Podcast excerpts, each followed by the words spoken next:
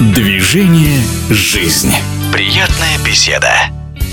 Международный олимпийский комитет на 129-й сессии в Рио-де-Жанейро включил в олимпийскую программу сразу несколько новых видов спорта. Так, в Токио впервые пройдут соревнования по скалолазанию. Обладатели лицензии Алексей Рубцов, Виктория Мешкова и Юлия Каплина, а также другие лидеры команды активно тренируются на копии олимпийского скалодрома в Москве.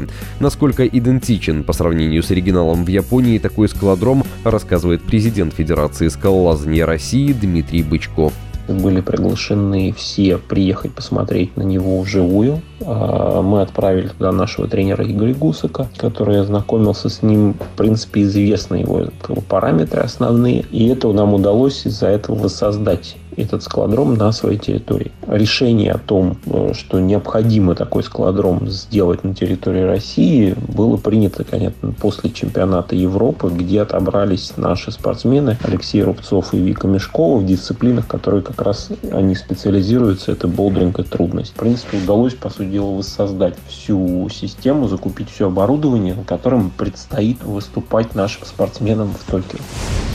Ближайшая международная задача для нового скалодрома – квалификация чемпионата мира, который пройдет в Москве в сентябре. А какое преимущество российским спортсменам даст новый тренажер на Олимпиаде и есть ли такие же скалодромы у сборных других стран? Наша сборная уже прошла там часть тренировочных сборов и будет продолжать на нем тренироваться. По их отзывам, в принципе, складром очень хороший. Мы его и, соответственно, использовать будем не только под подготовку к Олимпийским играм, но, например, и планируется на чемпионате мира в сентябре. Ну и понятно, что под другие тренировочные мероприятия и соревнования. Несколько стран, я список точно не знаю, но французы вот э, Enterprise говорили, что порядка восьми складромов они за прошлый год построили таких вот, которые будут использоваться на Олимпийских играх. То есть спортсмены явно по всему миру тренируются, готовятся, пытаются воссоздать такие же условия. Правила игры позволяют это себе сделать. Спортивный объект выполнен по аналогии со скалодромом, на котором пройдут соревнования в дисциплине болдеринг на играх в Токио. Он повторяет геометрию олимпийского скалодрома, также на нем установлены зацепы и рельефы, аналогичные тем, что будут использованы на Олимпиаде. А кто из российских скалолазов уже начал тренировки на новом объекте?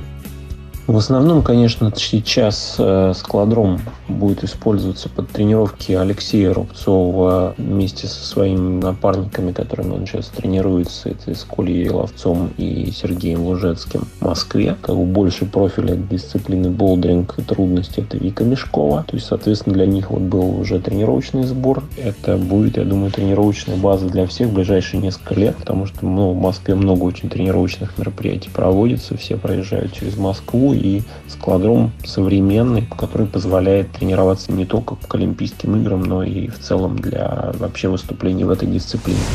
Скалолазание дебютирует на Олимпийских играх. В Токио Россию представят три спортсмена. При этом максимальная национальная квота – 4 человека. Какие шансы на медали у российских спортсменов?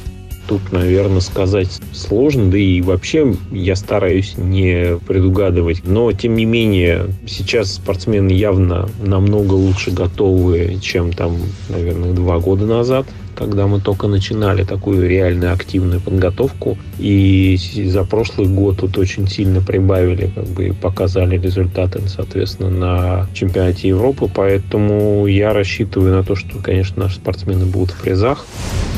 О подготовке российских скалолазов к Олимпийским играм в Токио нам рассказал президент Федерации скалолазания России Дмитрий Бычков.